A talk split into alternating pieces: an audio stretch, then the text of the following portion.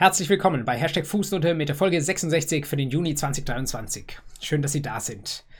Eine Reigen aus aktueller Gesetzgebung, aktueller Literatur und aktueller Rechtsprechung.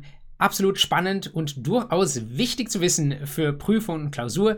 Deswegen fangen wir gleich an. Erstes Thema Gesetzgebung. Das ist das, was ich in der Überschrift zu dieser Fußnote beschrieben habe mit dem etwas ungewohnten Begriff Burger Bun. Also es geht um die Semmel rund um den Burger. Sie stellen sich den Burger als eine dreischichtige Angelegenheit vor. Wir haben oben und unten die Semmel und dazwischen das Fleisch oder vielleicht ein Gemüsebratling oder was auch immer man da hinein tun möchte.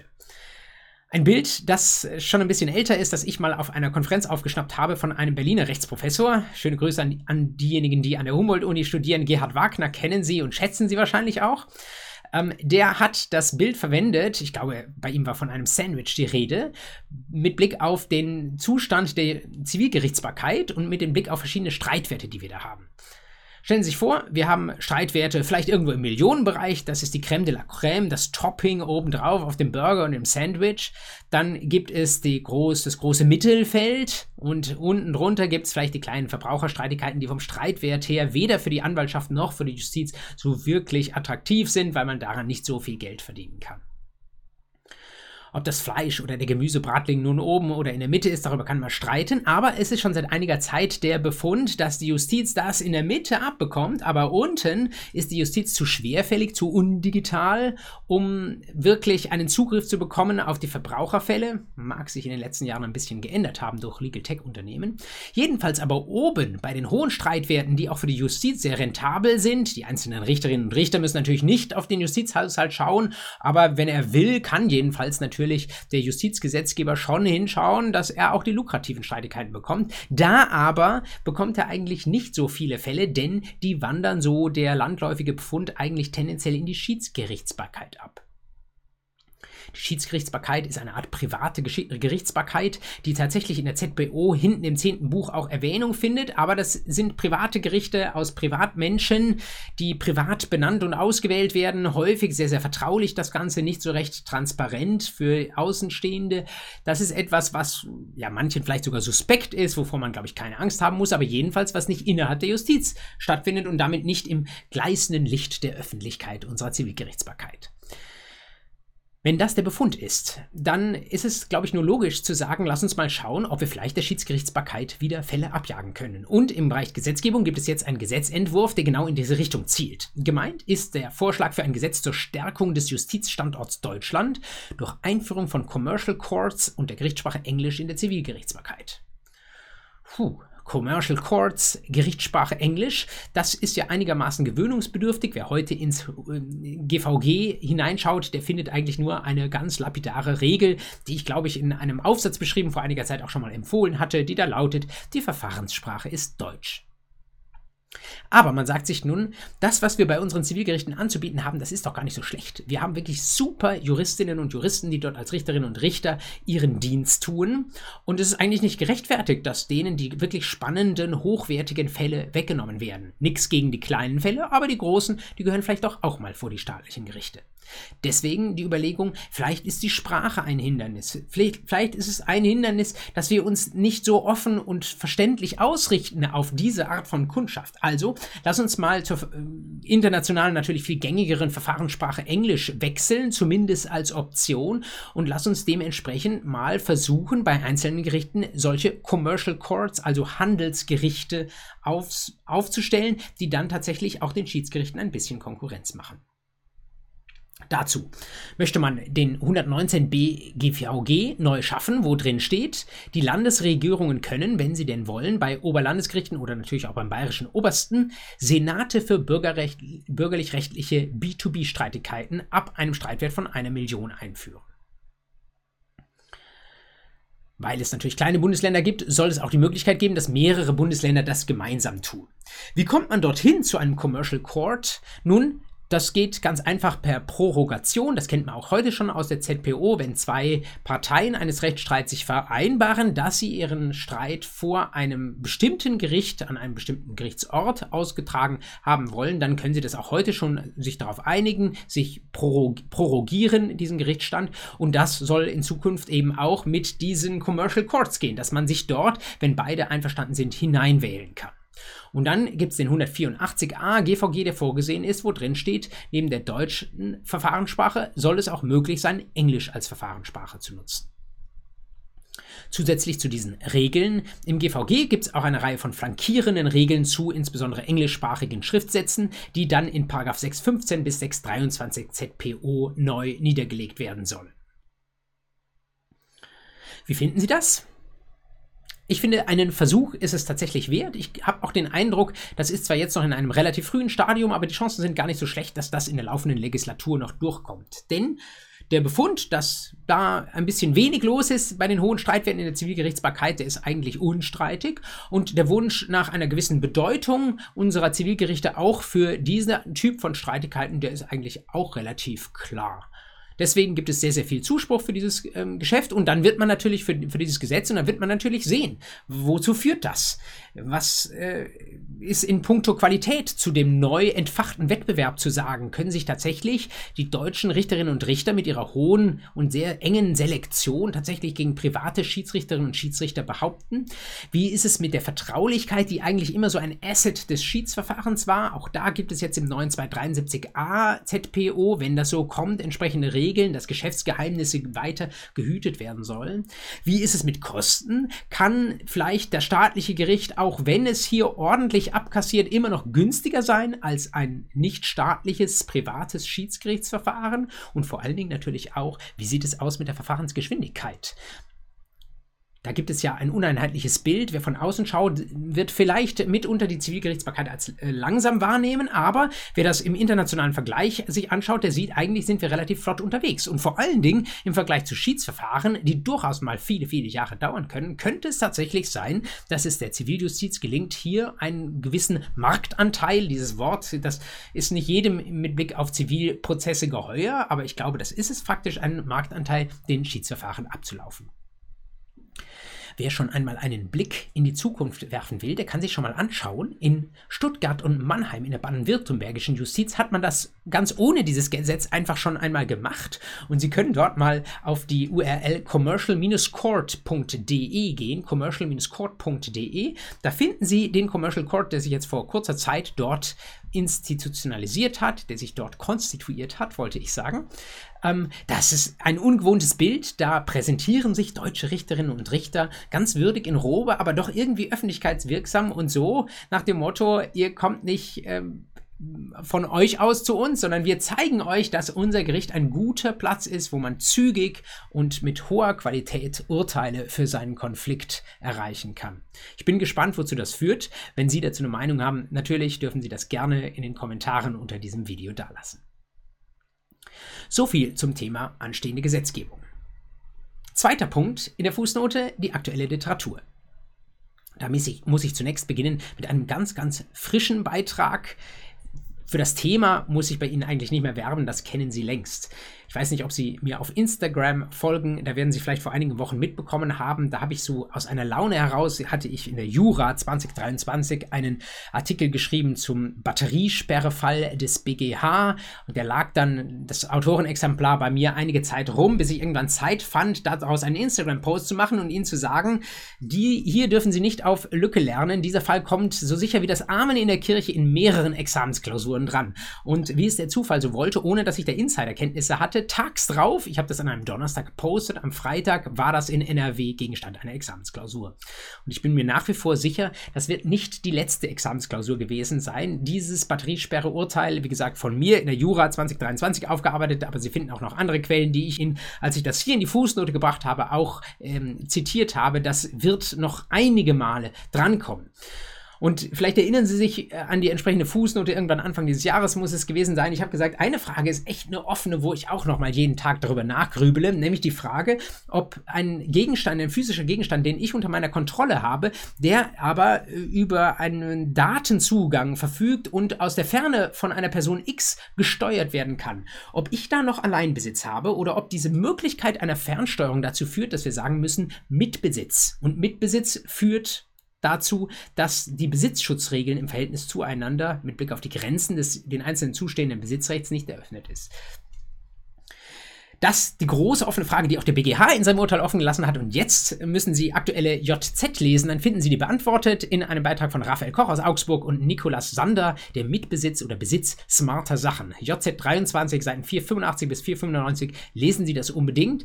Sie müssen es vielleicht zweimal lesen. Das sind schwierige besitzrechtliche Fragen, aber ich glaube, es ist gut investierte Zeit.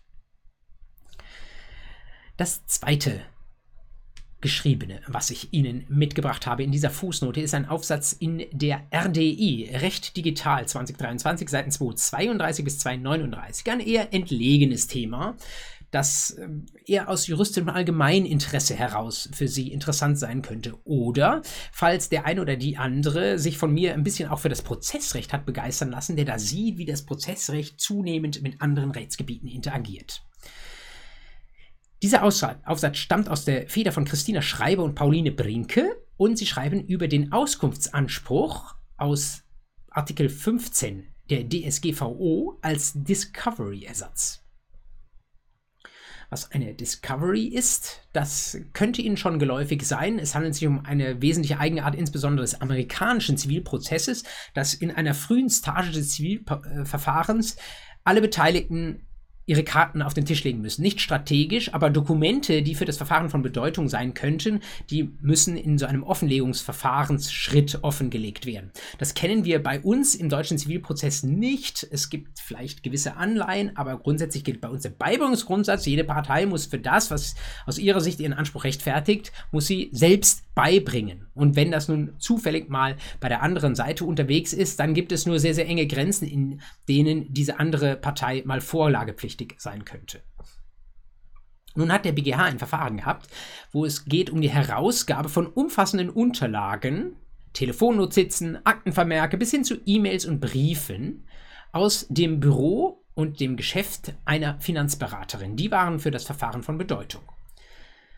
Die waren allerdings nun bei der anderen Seite unterwegs und dann ist jemand auf einen interessanten Trick verfallen, hat gesagt, na, das sind doch alles personenbezogene Daten, also habe ich ein Auskunftsrecht nach Artikel 15 der DSGVO. Ich kann sogar nach 15 Absatz 3 auch Kopien verlangen. Das bedeutet, das komplette Dokument soll mir mal einfach so übermittelt werden. Kann damit unser zivilprozessualer Beibringungsgrundsatz am Ende des Tages ausgehöhlt werden?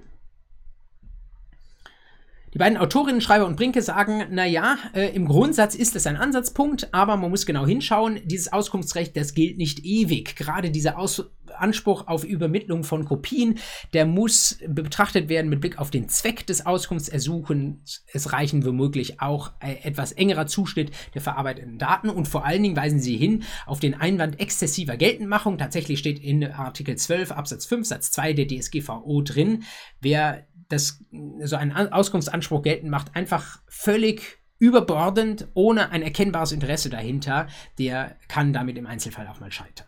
Also, Schreiber und Brinke sind eher skeptisch, ob dieser Auskunftsanspruch im Zivilprozess tatsächlich so weitreichenden Einsatz erfahren kann. Ich gestehe, ich bin ein bisschen skeptisch mit Blick auf dieses Ergebnis. Ich könnte mir vorstellen, dass der EuGH, wenn er dann davor, darüber zu entscheiden hat, der BGH hat ihm vorgelegt, ähm, wenn dann, oder beziehungsweise ein anderes Gericht hat ihm vorgelegt und der BGH hat ausgesetzt, um darauf zu warten. Ich könnte mir vorstellen, dass der EuGH das doch datenschutzfreundlicher sieht und wir am Ende doch einen sehr großen Einschlag hier bekommen ins Zivilprozessrecht. Wir werden sehen, man darf das Thema jedenfalls mal gehört haben. Der dritte Beitrag, äh, den ich Ihnen zur Lektüre empfehlen möchte, stammt wiederum aus der Juristenzeitung. Da kommen wir auch gleich ein weiteres Mal noch hin. Und zwar aus der Feder des an anderer Stelle schon mal empfohlenen Passauers Markus Würdinger. Er schreibt in der JZ 23, 397 bis 403 zum Thema juristische Kreativität. Juristische Kreativität, das klingt irgendwie ein bisschen paradox. Oder haben Sie schon mal irgendwo in Ihrem Jurastudium erlebt, dass Ihnen da vielleicht sogar ins Pflichtcurriculum oder auch nur am Rande eine Veranstaltung zu juristischer Kreativität reinschneit? Ich habe das selten gesehen und habe doch sofort, als ich nur die Überschrift gelesen habe, diesen Beitrag aufschlagen und lesen müssen, weil mir sofort einige Glocken geläutet haben, weil ich mir gedacht habe, ja, genau das ist etwas, was in unserer Juristenausbildung doch noch ein bisschen untergewichtet wird. Wir sprechen ja in dieser Tage, man denke nur an die neulich vorgestellte Studie von Jurreform, immer darüber nach, wie können wir das Studium irgendwie mehr auf die Praxis ausrichten? Wie können wir es entschlacken von unnötigen Wissensfrüchten, die wir irgendwie mit uns herumtragen? Wie können wir uns auf das Wesentliche neu besinnen? Und das Wesentliche, das sagt Würdinger in diesem Beitrag sehr, sehr deutlich, das sind vor allem die Grundlagenfächer. Dazu gehörte vielleicht bisher nicht explizit Kreativität, aber das ist doch eigentlich eine ganz zentrale juristische Fähigkeit, die wir brauchen. Denn was machen wir in unserer juristischen Methodik, wenn wir versuchen, unter Gesetze zu subsumieren? Würdinger beobachtet, was wir brauchen und was eine ganz zentrale Fähigkeit von uns ist, die schon viel mit Kreativität zu tun hat, dass wir in Ähnlichkeiten denken. Wir vergleichen Fälle miteinander. Nicht nur, wenn wir im Common Law unterwegs sind und dort schauen, was sind so ähnliche Präzedenzen aus der Vergangenheit, sondern wegen des Gleichbehandlungsgebots von miteinander verwandten und sehr, sehr ähnlichen Fällen kennen wir das durchaus auch in Jurisdiktionen des Civil Law. Das bedeutet nicht, dass wir immer nur ein Urteil suchen oder eine Theorie suchen, die so einigermaßen auf den Fall, der auf meinem Schreibtisch liegt, passt und das dann einfach plump und schematisch wiederholen. Es bedeutet auch nicht, dass wir jeden Fall irgendwie so hindrehen, dass er dann ähm, zu einer Theorie passt, die uns gerade irgendwo in den Kram passt. Nein, sondern Ähnlichkeitsdenken bedeutet, dass ich beim Argumentieren berücksichtige, welche Parallelen sich zu bestimmten Fällen oder bestimmten Theorien bereits ergeben und dass ich dann argumentiere, inwieweit sich der vorliegende Fall davon unterscheidet und was vielleicht auch an gemeinsamen zu beobachten ist. Und was das wiederum bedeutet für die juristische Schlussfolgerung.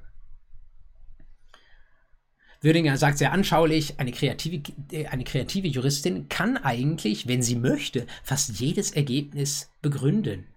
Was natürlich, gerade wenn sie später mal in die Anwaltschaft gehen und wenn sie auch Argumente zutage fördern sollen für ihre Mandantschaft, obwohl das vielleicht nicht das intuitive Ergebnis war, das ihnen zuerst in den Sinn gekommen ist, was total wichtig ist. Zugleich sagt Würdinger auch, und da zitierte sich, berufte sich natürlich auch auf andere, ähm, in der er sagt, na, eine Integ-Juristin wird das zwar können, wird es aber nicht in jedem Einzelfall tun. Also man wird nicht jedes Ergebnis auch als gute Anwältin in die eigene Zielrichtung drehen, sondern man wird tatsächlich nach Überzeugungskraft Argumente wägen, Argumente kreativ neu ersinnen und dann das Miteinander in Zusammenschau zu einem juristischen Ergebnis abwägen. Letztlich ein großes Plädoyer für die Methodenlehre. Das ist, glaube ich, Konsens in der Jurreform-Debatte, aber auch in anderen Überlegungen, die dieser Tage durch die sozialen Medien geistern, dass wir die Methoden im Studium stärken müssen. Vielleicht folgt sogar der eine oder die andere von Ihnen meiner aktuellen Vorlesung zur Einführung in die Rechtswissenschaft, eine eigene Playlist auf YouTube. Sie können auch jetzt nachträglich noch beginnen. Da geht es nicht nur, aber im Kern doch auch um juristische Methoden. Wenn Sie so wollen, ist in einer Einführungsveranstaltung die Methodenlehre im Kern eingebettet. Irgendwann gibt es auch noch mal von mir eine große Methodenlehre-Vorlesung, aber wen, eine kleine Methodenvorlesung ist schon mal besser als nichts. Deswegen, ähm, wenn Sie an der einen oder anderen Stelle vielleicht sogar an Ihren Testklausuren noch die Bemerkung haben, dass Sie da methodisch das eine oder andere verbessern können, dann schauen Sie gerade mal in die Termine 5 und alles, was da folgt, meiner Einführungsvorlesung rein. Ich versuche dem Plädoyer Würdingers gewissermaßen auch ähm, Genüge zu tun, indem ich in dem, was ich Ihnen auch auf YouTube an Online-Lehre anbiete, die Methoden nochmal stärker gewichte. Und alle Methode läuft am Ende für Sie, vielleicht jedenfalls von der Perspektive, auch in die Richtung, dass Sie ein gutes Examen schreiben, nicht nur, aber auch, um dann im Beruf erfolgreich zu sein. Das ist äh, natürlich auch etwas, was ich versuche mit meinen Online-Vorlesungen zu unterstützen, was aber, das ist eine wichtige Erkenntnis von wahrscheinlich jeder Person, die das erfolgreich gemacht hat, dass sie das auch gut planen müssen. Und jetzt äh, empfehle ich Ihnen deswegen noch einen vierten Aufsatz zur Lektüre, obwohl ich meistens bei drei stehen bleibe, nämlich aus der Jura 23, die Seiten 684 bis 694, aus der Feder von Lina Marie Schauer, Planung einer erfolgreichen Examensvorbereitung. Man kann nie genug planen. Man wird, wenn man plant, immer wieder eigene Vorsätze reißen müssen. Es wird nie alles gelingen, was man sich vorgenommen hat, aber man wird weiterkommen, wenn man unvollkommen plant, als wenn man überhaupt nicht plant. Also lesen Sie den Beitrag auch von Lina Marie Schauer. Ich glaube, der wird Ihnen nützen, um sehr, sehr strukturiert und auch zielorientiert durch das Studium zu gehen. Wenn Sie das machen, das Examen nicht aus dem Blick verlieren, dann brauchen Sie davor auch keine Angst zu haben. Auch das ist ja ein großer Punkt aus der aktuellen Reformdebatte.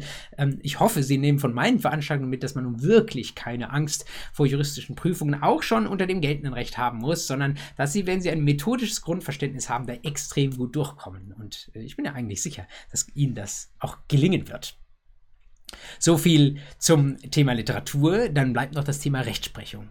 Und auch hier gibt es einiges Überraschende und einiges, was man tatsächlich auch mitnehmen muss, ähm, weil sich daraus auch mancher methodische Rückschluss wiederum ergibt. Eins nach dem anderen. Erster Fall, BGH vom 20. April 23, also noch druckfrisch für BGH-Verhältnisse.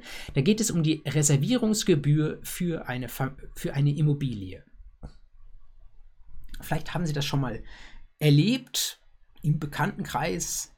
Da hat jemand auf einer Plattform eine Immobilie gefunden und er sagt, wow, mein Traumhaus oder meine Traumwohnung, die hätte ich dann gerne.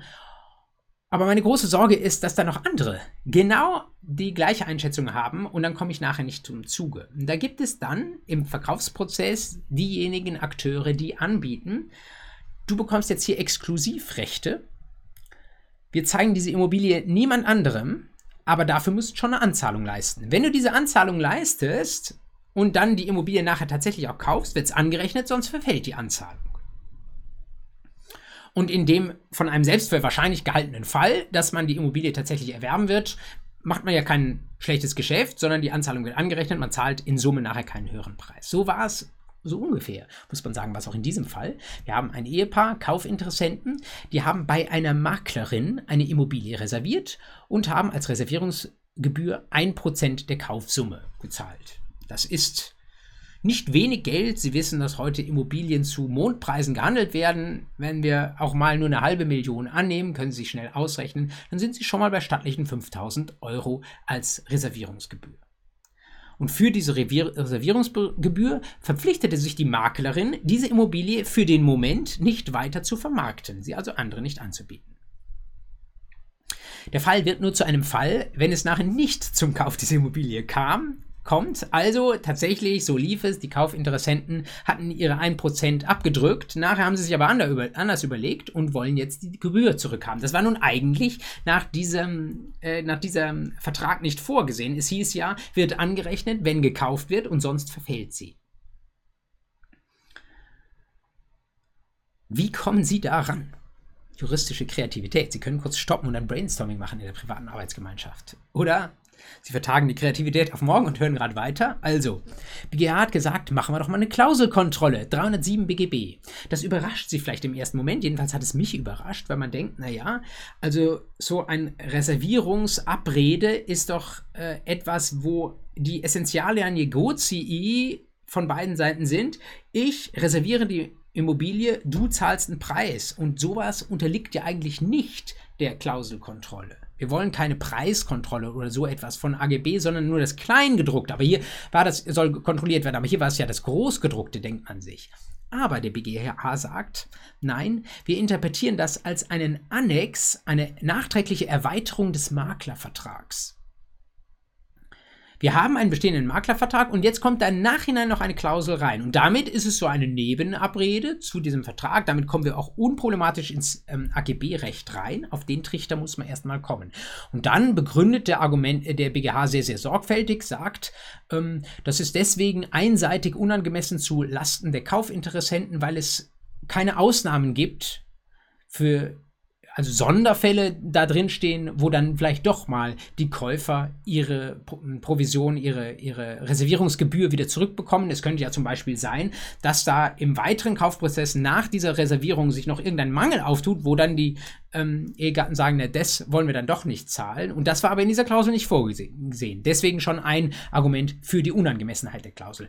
Weiter sagt der BGH, naja, die Kunden haben ja keine nennenswerte Vorteile durch diese Re Reservierung. Ne? Das weiß ich nicht. Ist wahrscheinlich eine Frage des Einzelfalls. Habe ich aus diesem Urteil nicht so rausgelesen. Man könnte den Fall aber jedenfalls auch anders bilden, dass da wirklich nachweislich zehn andere Interessentinnen in Schlange stehen. Wenn das so ist, würde ich sagen, naja, hat schon Vorteile, so eine Reservierungsklausel.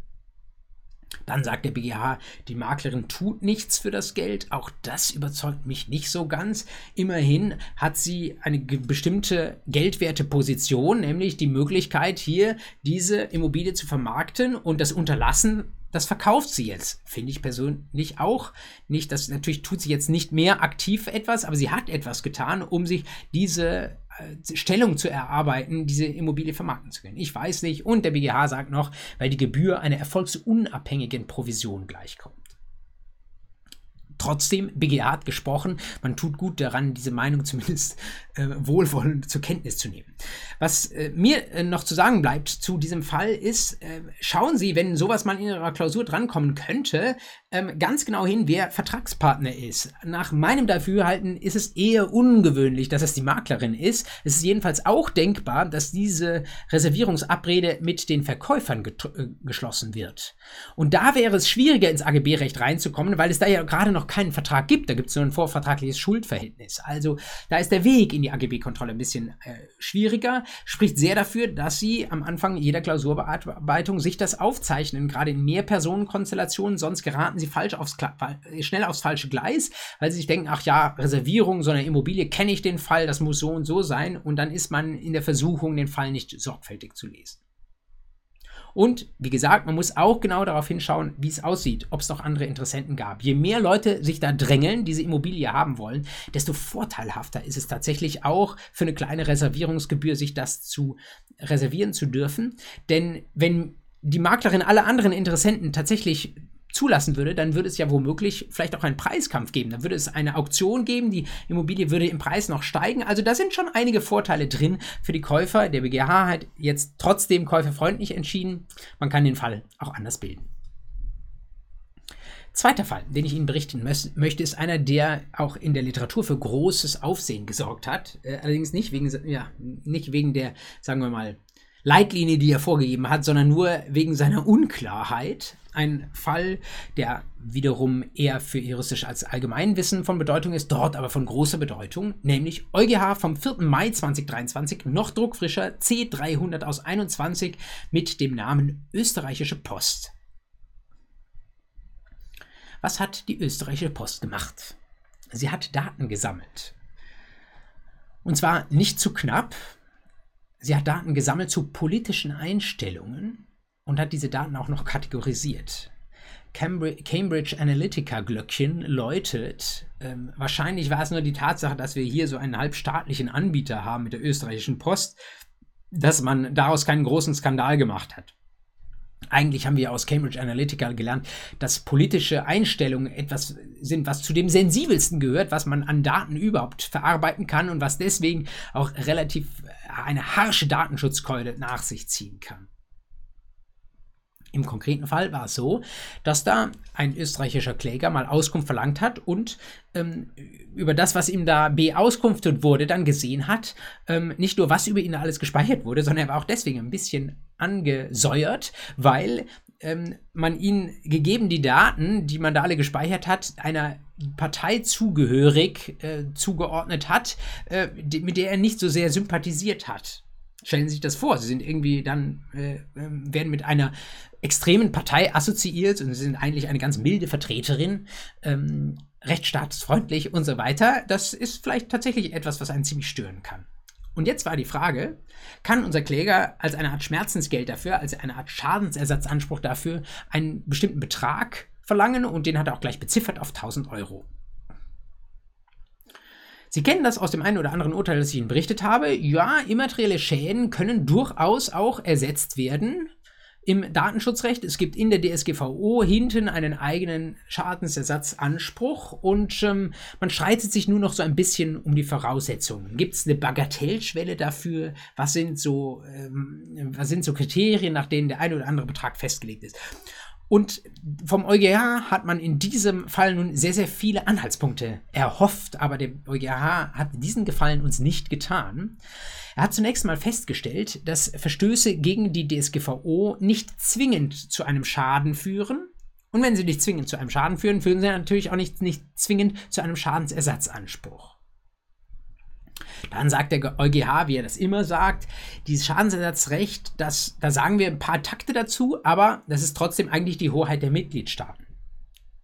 Deswegen überantwortet der EuGH das wiederum den Mitgliedstaaten, auch wenn der Schadensersatzanspruch jedenfalls seinem Grunde nach hier in der DSGVO selbst wurzelt. Schließlich sagt der EuGH, wenn wir einen Schaden haben, dann gibt es tendenziell wohl auch Schadensersatz oder das kann man zumindest diese Aussage zwischen den Zeilen lesen, denn der EuGH sagt, anders als man es bisher von interessierter Seite vertreten hat, es gibt für diesen Schadensersatzanspruch nach wegen Verletzung der DSGVO keine Erheblichkeitsschwelle, insbesondere auch nicht für immaterielle Schäden. Ich persönlich würde daraus ableiten zu sagen, naja, wenn keine Erheblichkeitsschwelle, dann ähm, müssen wir wohl sagen, Schadens, jeglicher immaterielle Schaden wird ersetzt und immaterielle Schäden kann man ja immer irgendwie beziffern. Und wir haben auch sehr, sehr häufig jedenfalls immaterielle Schäden, jedenfalls dann, wenn ich irgendwie nachvollziehbar begründen kann, dass mir das nicht schmeckt, dass meine, äh, dass meine Daten da draußen unterwegs sind. Wenn ich das noch paare mit dem an anderer Stelle vom EuGH immer mal wieder geäußerten Satz, dass äh, das, äh, auch das Schadensersatzrecht, wie ich Ihnen neulich noch zu den Thermofenstern berichtet habe, dass das mitgliedstaatliche Schadensersatzrecht bitte auch effektiv sein muss in der Durchsetzung der äh, unionalen Rechte, dann ergibt sich daraus aus meiner Sicht relativ zwingend, auch wenn der BGA es jetzt hier im Fall österreichische Post nicht gesagt hat, dass man eigentlich fast immer Geld dafür bekommt, wenn ein Schaden, wenn ähm, Datenschutzrechte in, verletzt wurden. Aber das wird natürlich von anderer Seite anders gesehen. Diejenigen, die eher auf der Anspruchsgegnerseite, also auf der Datenschutzverletzerseite stehen, was natürlich auch eine legitime Rechtsposition ist, das will ich nicht in Abrede stellen, die äh, sagen so tendenziell, naja, der EuGH hat schon auch noch Türen offen gelassen und manches den Mitgliedstaaten überlassen. Wenn keine Erheblichkeitsschwelle, vielleicht sagen wir dann, es ist dann doch kein Schaden wenn jemand sich einfach nur schlecht fühlt mit Blick auf diese ähm, falsche politische Kategorie, der man zugeordnet wurde. Also das scheint mir so die letzte Hintertür zu sein. Der EuGH hat sie für die österreichische Post gewissermaßen noch offen gelassen. Die Praxis ist sehr unzufrieden damit, weil sie sagt, ja, es bleibt dabei, wir können in alle Richtungen argumentieren. Heißt aber gleichzeitig auch, das Thema bleibt spannend. Wenn Sie gerade an einer Doktorarbeit dazu sitzen, dann bleibt das Thema auch in den nächsten Jahren wahrscheinlich noch heiß. Wenn Sie eine Doktorarbeit noch vor der Nase haben, die Sie noch beginnen wollen, würde ich Ihnen auch nicht schlechterdings davon abraten. Diese Fragen der Datenschutzrechtsdurchsetzung, die werden uns noch einige Zeit lang beschäftigen. Und das bringt mich, nachdem wir den Burger Bun ja sehr, sehr schnell abgearbeitet haben, die erste Hälfte meiner Überschrift zur zweiten Hälfte meiner Überschrift. Und das ist etwas, was zur letzten Entscheidung gehört, mit der ich Sie behelligen möchte. Wiederum eine EuGH-Entscheidung. Und da geht es, wie der Name schon sagt, um eine bescheidene Belehrung. Mit einer Belehrung war irgendetwas falsch. Die war nicht so, wie sie hätte sein sollten, nicht juristisch einwandfrei. Und das führt zu dem Begriff, mit dem ich diese Entscheidung jetzt in den Show Notes überschrieben habe, nämlich zu einer Art Widerrufsjoker.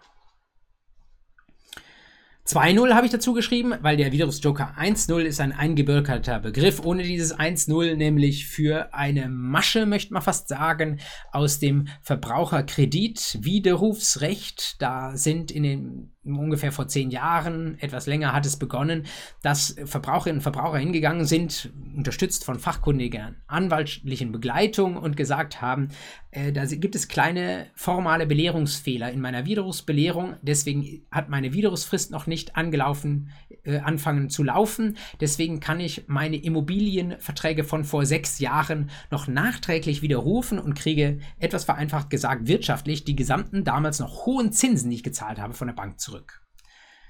Ein Geschenk des Himmels für die Verbraucherinnen und Verbraucher, zugegebenermaßen auch für die damit befassten Anwälte. Äh, deswegen heißt das Widerrufsjoker. Die Verbraucher haben eigentlich gar nicht bemerkt, dass diese Widerrufsbelehrung falsch war.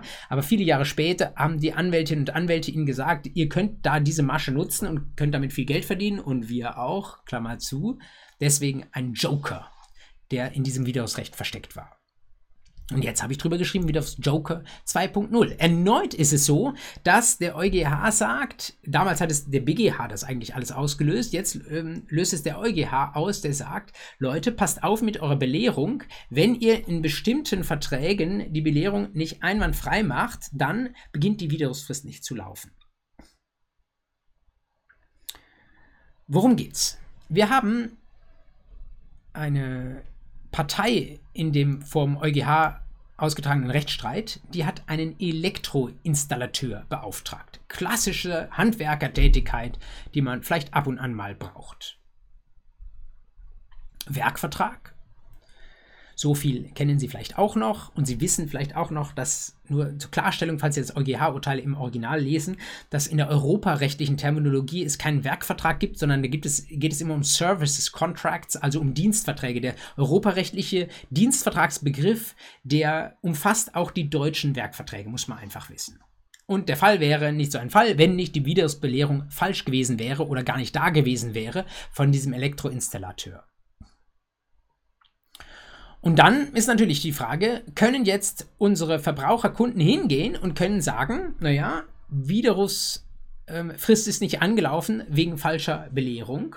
Und dann kann ich den Widerruf noch erklären. Und wenn ich den Widerruf dann wirksam erkläre, muss ich überhaupt Wertersatz leisten. Das kennen Sie ja 357a BGB neu gefasst vor einiger Zeit. Unter bestimmten Umständen muss ich als Verbraucher Wertersatz leisten. Und das gilt natürlich insbesondere für Dienstleistungen, die ich in Natura so nicht mehr zurückgeben kann.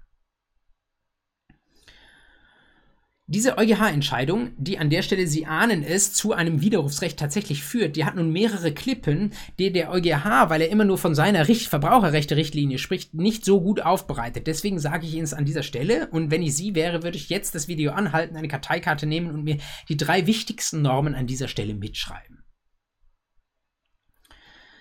Erstens 312g Absatz 2 Vielleicht sogar dort nochmal konkret Nummer 11. 312g Absatz 2 Nummer 11. Wir haben grundsätzlich bei fernabsatzbeauftragten Handwerkern insbesondere haben wir ein Widerrufsrecht, aber nicht in Fällen, wo ganz dringend was schnell renoviert werden muss und dann jemand auf Bitten der Verbraucherin zum, ein Handwerker zum Ort des Geschehens kommt. Da sagt 312g Absatz 2 Nummer 11, da gibt es kein Widerrufsrecht, das geht alles zu schnell müssen Sie bei diesen Fällen im Blick haben. Der EuGH musste darüber nicht sprechen, aber es könnte ein erster Punkt sein, wo man mal zumindest ein paar Sätze darüber verliert. Wenn wir sagen, das war jetzt keine dringende Reparaturarbeit, bleiben wir drin im Widerrufsrecht und gehen zur zweiten Norm, die Sie sich aufschreiben dürfen, nämlich 356 Absatz 4 Nummer 2 oder 3. Oder 2 und 3. 356 Absatz 4 Nummer 2 und 3. Da steht drin, das Widerrufsrecht erlischt einmal zwölf Monate nach Erbringung der Dienstleistung oder nach, nach Abwicklung des Vertrages. Das gilt auch außerhalb des Dienstleistungsbereichs. Aber im Dienstleistungsbereich erlischt es mit vollständiger Erbringung der Dienstleistung. Und zwar gibt es diese Norm, gerade weil es ja so schwierig ist, so einen Dienstvertrag wieder rückabzuwickeln. Stellen Sie sich das mit der Elektroinstallation vor, dieser Fall, der dem EuGH vorlag. Ähm, wenn ähm, da die Lampe repariert ist oder was auch immer zu tun war, dann ähm, ist sie halt repariert. Dann kann ich halt sie nicht wieder kaputt machen als Kunde, nur damit der Vorteil wieder von mir weicht und ich mein Geld wieder zurückbekommen äh, bekommen kann. Das macht einfach ähm, bei so Handwerkertätigkeiten keinen Sinn. Deswegen 356 Absatz 4 Nummer 2 und 3 grundsätzlich ähm, haben wir hier ein frühes Erloschen mit vollständiger Erbringung der Dienstleistung. Allerdings muss der Kunde über dieses frühe Erlöschen des Widerrufsrechts auch richtig belehrt werden. Und jetzt sagt der EuGH hierzu, eine fehlerhafte Belehrung führt dazu, dass das Widerrufsrecht hier nicht erlöscht. Er nimmt natürlich nicht so konkret Bezug zum deutschen 396 Absatz 4, aber es handelt sich ja nur um die Umsetzung europäischen Rechts. Und der was ja auch denkbar gewesen wäre, dass man sagt, es genügt, wenn die Verbraucher richtig belehrt würden über dieses frühe Erlöschen und andere Belehrungsfehler spielen keine Rolle. Aber nein, der EuGH formuliert pauschal. Auch Belehrungsfehler, die sich nicht auf das frühe Erlöschen nach 356.4 Nummer 2 und 3 beziehen, führen dazu, dass die, das dort angeordnete Erlöschen nicht greift. Also irgendein Belehrungsfehler heißt, das Erlöschen nach 356.4 Nummer 2 und 3 kommt nicht zustande. Also auch nach vollständiger Erbringung der Dienstleistungen ist ein Widerruf noch möglich. Steht, wie gesagt, aufs deutsche Recht gewendet, äh, muss man genau hinlesen, um das dem EuGH-Urteil äh, zu entnehmen. Ich bin mir sehr sicher, dass man den EuGH genauso verstehen darf. Das führt mich zu der dritten Vorschrift. Wenn wir denn sagen, ähm, ein äh, Handwerkervertrag ist auch noch widerrufbar bei falscher Belehrung sechs Monate nachdem die Leistung längst erbracht worden ist, dann ist die Frage des Wertersatzes. Da wiederum haben wir eine Vorschrift, die wir relativ klar lesen können, nämlich inzwischen den 357a Absatz 2 Satz 1 Nummer 3. 357a Absatz 2 Satz 1 Nummer 3 ist die dritte Vorschrift für Ihre Karteikarte. Da steht drin, Wertersatz schulde ich als Verbraucher nur bei korrekter Belehrung. Und wir haben hier gerade Fälle mit nicht korrekter Belehrung. Das bedeutet an dieser Stelle ähm, gibt es keinen Wertersatz. Und der EuGH fügt noch hinzu, das kann ja ein bisschen unbillig erscheinen, weil wir dann ja beim Verbraucherkunden eine doppelte Bereicherung haben. Der Handwerker musste doppelt aufgeben. Der muss das Geld zurückzahlen und ist seine Handwerkerdienstleistung auch los. Vielleicht einen Arbeitstag, den es gekostet hat. Und ich als Kunde, da ist keine Dienstleistung verpufft, sondern ich habe die erfolgreiche Elektroinstallation und ich habe mein Geld wieder in der Tasche, weil der ähm, Handwerker das zurückzahlen muss. Das ist eigentlich eine übermäßige Bereicherung für mich als Kunden, aber wie Sie schon ahnen, der EuGH sagt wirksamer Verbraucherschutz, alles andere egal, deswegen die doppelte Bereicherung ist kein Problem. Bemerkenswert. Und weil das zu so einem als unbillig wahrgenommenen Vorteil auf der Verbraucherseite führt, äh, können Sie sich jetzt schon mal überlegen, was könnten Sie, wenn Sie Anwältin oder Anwalt sind und in diesem Bereich tätig sein wollen, welche Masche können Sie daraus drehen? Dazu dürfen Sie dann wissen, was EU-Dienstverträge sind nach dem EU-rechtlichen Begriff. Und das ist eben alles, was im deutschen Recht Dienst oder Anwaltsdienst äh, oder Werkvertrag ist. Dazu zählen sicherlich auch Anwaltsverträge, sonstige Beratungsverträge, alle anderen Handwerkerverträge. Das ist enorm viel Geld, was da theoretisch zurückgerufen werden kann. Sie könnten noch mit der Frage konfrontiert werden, was passiert, wenn ich zahle in Kenntnis dessen, dass ich widerrufen kann. 814 BGB kann ich das Ganze dann auch noch über das Bereicherungsrecht zurückverlangen. Ich meine, ja, man muss die, aus meiner Sicht die Zahlung ähm, andere Auffassung vertretbar, nicht unter Vorbehalt leisten, solange der Widerruf noch nicht erklärt ist. Ich kann also erstmal zahlen, erst, deswegen ist es eine Masche. Ich kann den Handwerker gewissermaßen bess, wieder besseres Wissen, seine Leistung voll erbringen lassen. Dann suche ich als äh, spitzfindiger Jurist den Belehrungsfehler heraus und dann sage ich, jetzt widerrufe ich und jetzt zahle mir das Geld zurück. Anwältinnen und Anwälte dieser Welt, aber auch andere Dienstleister oder Handwerker müssen sich an der Stelle warm anziehen. Entweder können sie hoffen darauf, dass die Anwaltschaft dieses Urteil irgendwie nicht so genau sieht oder dass die Leute irgendwie so eine Hemmung haben, ähm, ihren Handwerkerin ihres Vertrauens mit so einem juristischen Ding irgendwie zu behelligen. Aber andererseits, es ist halt substanziell Geld drin. Und manche Handwerker gibt es auch, die, ohne dass man ihnen Fehler nachweisen kann, dann doch irgendwie das eine oder andere schlecht malern. Und wer denen einen juristisch beibringen kann, der hat mit diesem Widerrufsjoker 2.0 absolut die Möglichkeit dazu.